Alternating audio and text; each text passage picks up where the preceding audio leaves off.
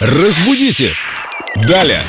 Было нас двое, а стало трое. Присоединилась Виктория Полякова, культуролог, знаток русского языка.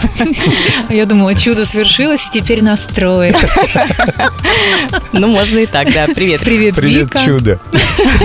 Вика, вопрос тебе снова из книги. На его лице отражался мириад сомнений. Конец фразы. Мириад какого рода и вообще что-то мириад? Это точно не миллиард сокращенно. Вообще мириада имеет женский род. Мириада это какое-то бесконечное количество. Как правило, его используют это слово, если говорят о звездах или о чувствах и все вот такое, то, что невозможно посчитать. Оно произошло от греческого слова «мириос», неисчислимо большое. Поэтому вообще мириада – это женский род. То есть в книге неправильно используют род существительного? А может быть, там шла речь о родительном падеже? Нет, кого чего? Мириад.